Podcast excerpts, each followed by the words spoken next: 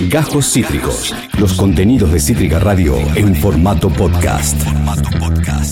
Y ahora sí, entonces vamos a dar paso a contar un poquitito, a hacer un breve resumen y un breve repaso por qué sucedía justamente un 22 eh, de marzo, pero del año 1963, es decir, hace exactamente 60 años. La banda británica de pop rock, me encanta que hay gente, viste, que yo no sé cómo es raro. Pop por lo popular, no sé si tanto por el sonido, Ah, pero sí. Pop rock. Eh, la banda pop rock The Beatles lanza en Londres su primer álbum. Esto es importante decirlo. El lanzamiento hace 60 años fue en, En Londres. Londres. No así en otros países. Si quieren, después podemos repasar las fechas en el que este disco eh, se lanza en otros países. Pero en principio en Londres, que es de donde ellos son oriundos, más precisamente de Liverpool. Podemos ver al señor Facundo Barrueco, que se vino temático, eh, hasta vestido con la camiseta del Me Liverpool. traje la casaca del Liverpool. Maravilloso. Una, una vintage de los 90. Me, me parece espectacular. Eh, entonces, este primer álbum que se lanzaba en Londres eh, contiene 14 canciones, entre ellas las muy populares Twist and Shout, por supuesto, y Love Me Do. ¿A qué te recuerda Twist and otras. Shout? Ahí, rápido. Ah, por supuesto, el señor Marcelo Tinelli. Uh. ¿Cómo logró el chabón eh, hacerse... En Argentina es imposible pensar en esa canción que es de los Beatles, pero vos solo puedes pensar en Marcelo en Marcelo así agarrando la cámara como... Es una locura. Buenas noches, América. Totalmente. Es tipo, no hay otra manera, tal cual. Absolutamente. Eh, lo que me parece también muy gracioso para, me- para mencionar, o en realidad capaz no es tan gracioso, pero a mí me hace ruido, es que los Beatles significan los escarabajos. Sí. Y The Beatles suena genial, a mí me encanta, suena hasta cool. Ahora si vos me decís, che, voy a ver una banda que se llama Los Escarabajos, me parecería muy pete. No sé si voy. ¿Entendés? es como raro que, suene tan bien de una manera y tan mal en su traducción. Bueno, entonces, como bien decía, 14 son las canciones que componen este álbum debut del cuarteto de Liverpool, que dio origen justamente, es el inicio que desata lo que posteriormente se llamaría, hasta incluso el día de hoy, la Beatlemanía.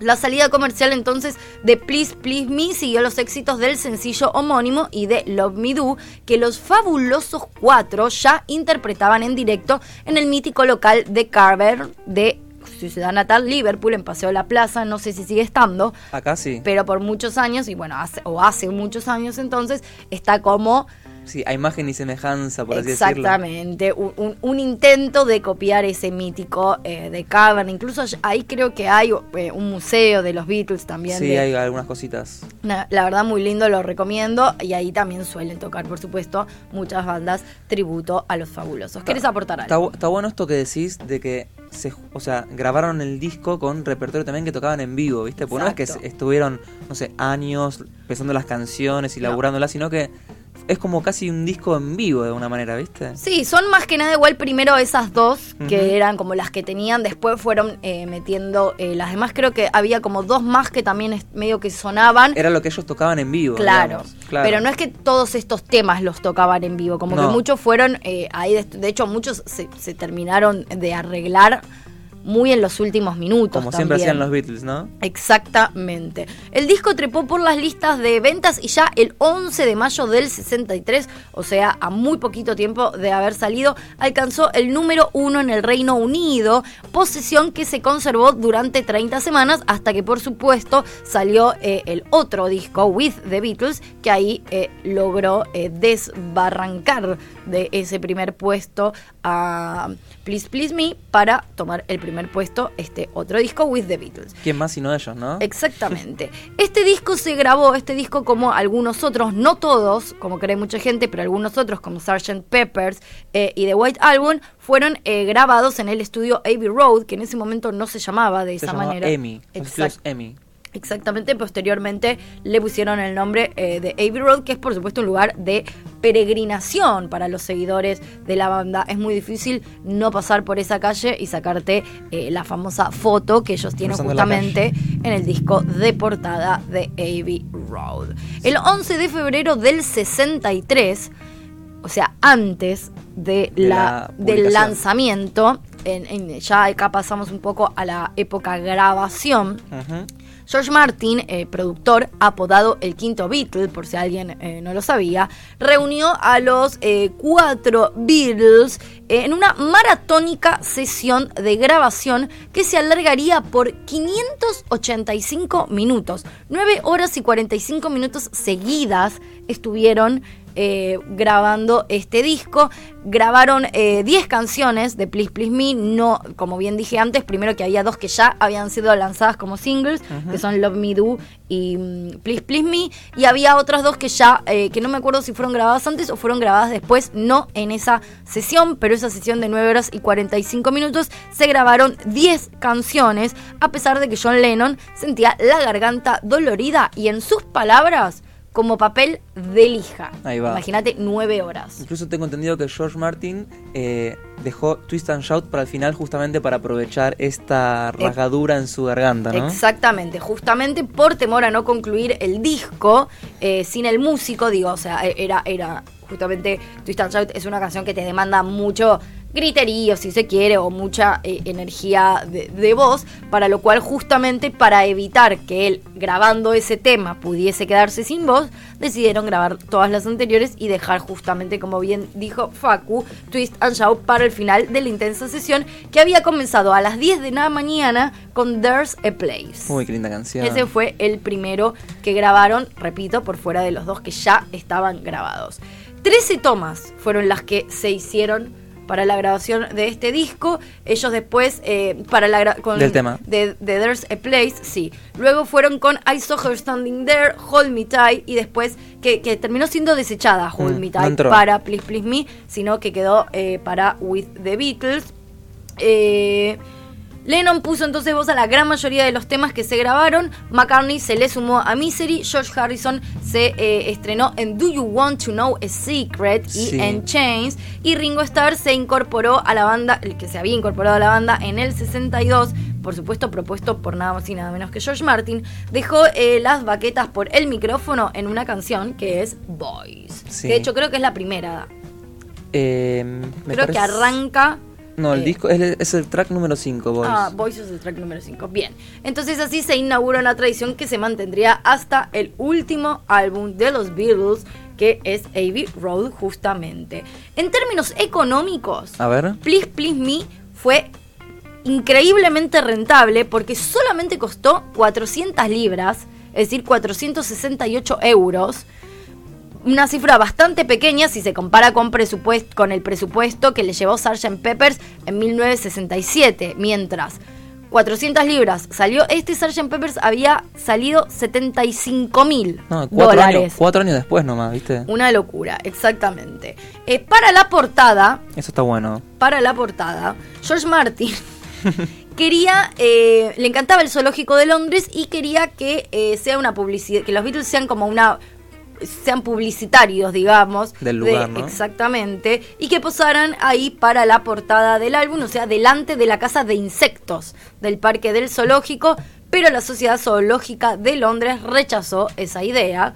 Así que la portada terminó siendo una fotografía de Angus McBean en el que se encargó... Em, de que se vean los cuatro en las escaleras de la sede londinense de la compañía discográfica, como bien dijiste vos, EMI, que en ese momento se llamaba EMI. Luego es una imagen que recrearían para la portada de Get Back en el 69, aunque no quedó después como no portada. se usó. Ah, hay como un recopilatorio es que... Es una imagen que igual, exacto, que igual es conocida, pero no se usó. Te sumo un datito, ¿sabes? Que, bueno, vos recién decías que Ringo entró medio como a último momento, lo cual es totalmente cierto. Estaban antes con Pete Best, que era el baterista con el cual él era medio un famosito de la escena ya de Liverpool. Mira. Y hay una foto que es como la de la tapa de Please Please Me, que está Pete Best incluso. Sí, es como que es muy bueno. No sé igual si lo agrega, como que no lo agregaron, estuvo en la foto, ¿eso lo sabes? Me parece que sí, es una foto que estuvo él. Habría que chequearlo, no sé si alguien tiene el dato, pero le podemos preguntar también después a los. Yo tengo ganas de preguntarle a, a nuestros invitados qué dato súper falopa creen que saben. Específico. O sea, un dato que digas, yo tengo este dato de los Beatles que creo que lo saben muy poca gente. Esas cosas me interesan mucho de los fanáticos, porque el fanatismo tiene algo Uy, más con los Beatles, ¿no? Exactamente. Bueno, eh, Please Please Me entonces del 63 fue, como bien decimos, el comienzo de una carrera que eh, concluyó con 12 álbumes de estudio, es que se saca al mercado desde el nacimiento oficial en el 62. O sea, hay que decirlo, ellos arrancan oficialmente en el 62. Ringo se incorpora ese mismo año, no es que tuvieron una carrera no, no, incluso fue por decisiones del productor que querían a alguien más como. Está medio desde el principio. Sí, sí. Más allá de los comienzos. Hay versiones grabadas que quedaron desechadas por Pete Best y otro baterista más que están como ahí perdidas. Sí pero, pero Ringo. los Beatles son los Beatles desde eh, Ringo. Eh, también esto hay que decirlo para no prestar a confusión, porque además Ringo es bastante vapuleado, ¿viste? Como baterista. Eso a mí no me causa nada de gracia. No, incluso ya en este disco se empieza como a notar ya la esencia de Beatles existe, en la manera de tocar de Ringo, los coros que hacen Paul y John. Es como que la esencia ya está marcada en este primer disco que está muy fresco, la verdad. Muy fresco, realmente. A mí me parecen maravillosos todos, debo decirlo. O sea, eh, sin miedo a no ser objetiva. A mí no hay nada de ellos que no me guste. Hay cosas que me gustan más y cosas que me gustan menos, pero no hay nada que no me guste realmente. Bueno, entonces como bien decíamos, la banda que se formó en el 62 hasta 1970, más puntualmente un 10 de abril, se habían separado bastante tiempo antes, como bien mencionábamos también el otro día cuando hacíamos el repaso, de hecho ya para fines del 69 estaba todo medio ahí como ya casi terminado de definir, pero se hace oficial a través de un comunicado de eh, McCartney el 10 de abril de el 70. Sí, es un momento también de los Beatles, bueno, ya yéndonos como al final, ¿no? Pero de McCartney muy, muy protagonista, llevando los hilos de la banda y un John un poco más en otra, hay que decirlo, un poco con las drogas, un poco con Yoko viste, más como fuera que dentro de una manera. Ni hablar. Así todo, pues, eso ni hablar, 100% sí. Pero también me parece muy interesante que en estos comienzos y sobre todo en este disco, este es el único LP de los Beatles en el que aparece la, eh, en el que en los temas compuestos o de, los créditos de exactamente los créditos aparecen como fórmula mutua McCartney Lennon es el único disco. En todo el resto de los discos, cualquier composición que se hace en conjunto es Lennon McCartney. Eso me parece como un datito de color que está bueno. Eh, o sea, y queda después instalada la fórmula Lennon-McCartney. Nadie dice McCartney-Lennon. Paul McCartney y John Lennon. John Lennon y Paul McCartney en algún punto. Eh, tras la publicación entonces en el 63 el álbum alcanza el puesto número uno como bien dijimos y convierte a los Beatles en la banda más joven en conseguir un número uno en su álbum debut.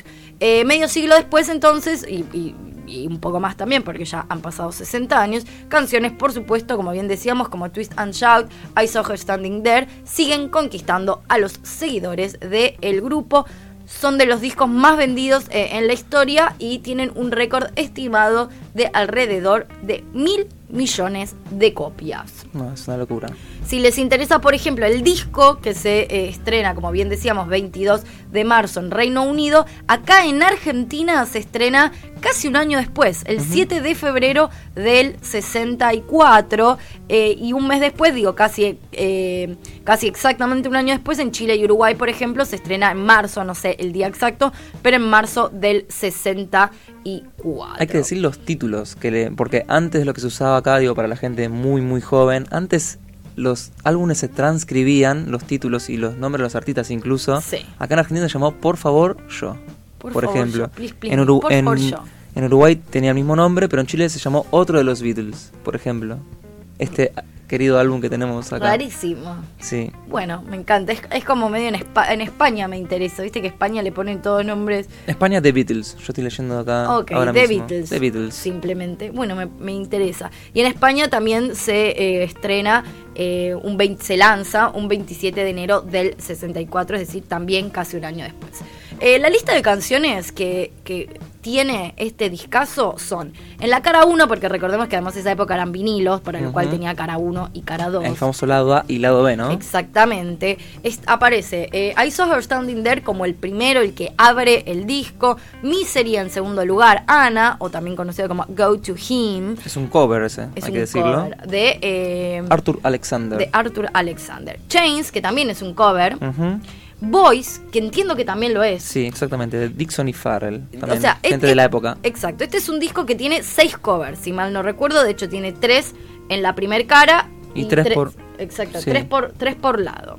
Entonces Voice era el número 5, que como bien decíamos también era un cover. Ask Me Why en el número 6. Please Please Me, por supuesto, cerrando este lado A. En el lado B arrancamos con Love Me Do.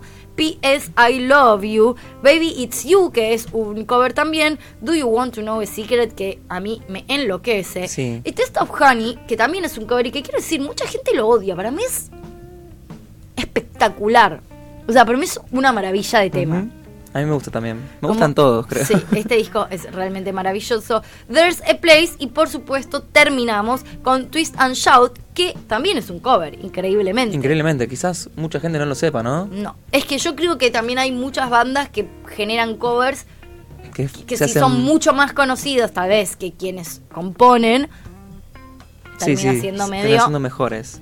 Sí, y terminan siendo las personas que terminan dando a conocer eh, el, disco. Habiendo dicho esto, quiero hacer una pequeña mención aparte, que es que, y esto me pone medio del orto, hay gente que no le gustan los Beatles o que es medio chota y quiere hablar de los Beatles en plan fracaso. Entonces te saca un texto como el fracaso de Please Please Me.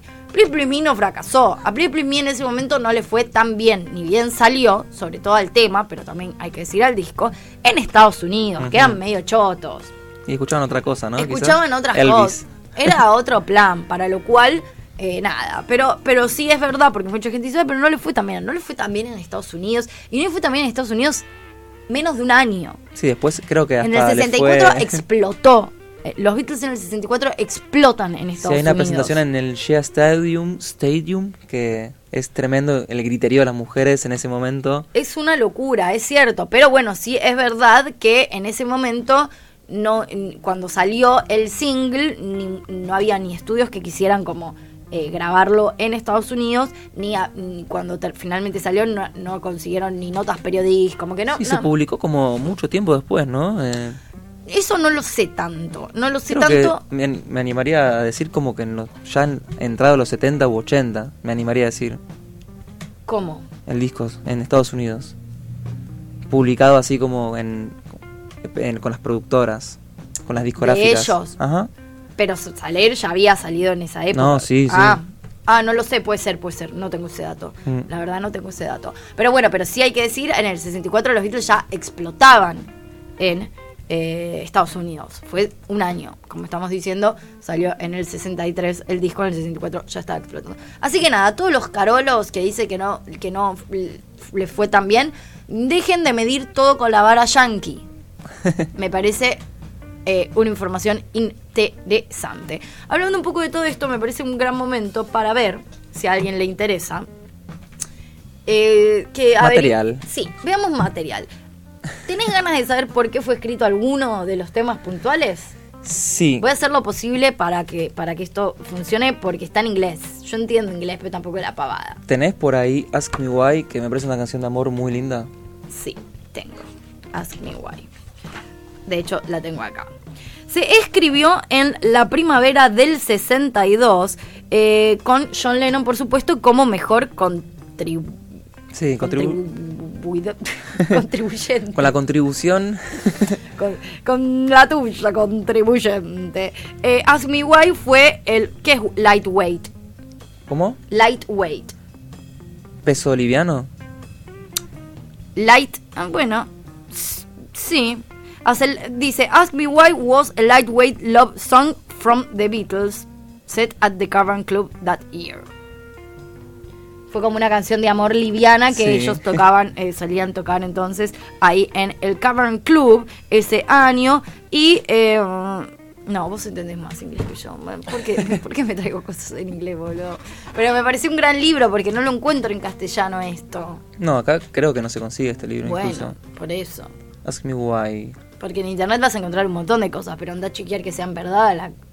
Ah, es cortito lo que dice, ¿no? Sí. sí, un, tema livianito de amor. Un tema livianito de amor. Que tocaron ese año en...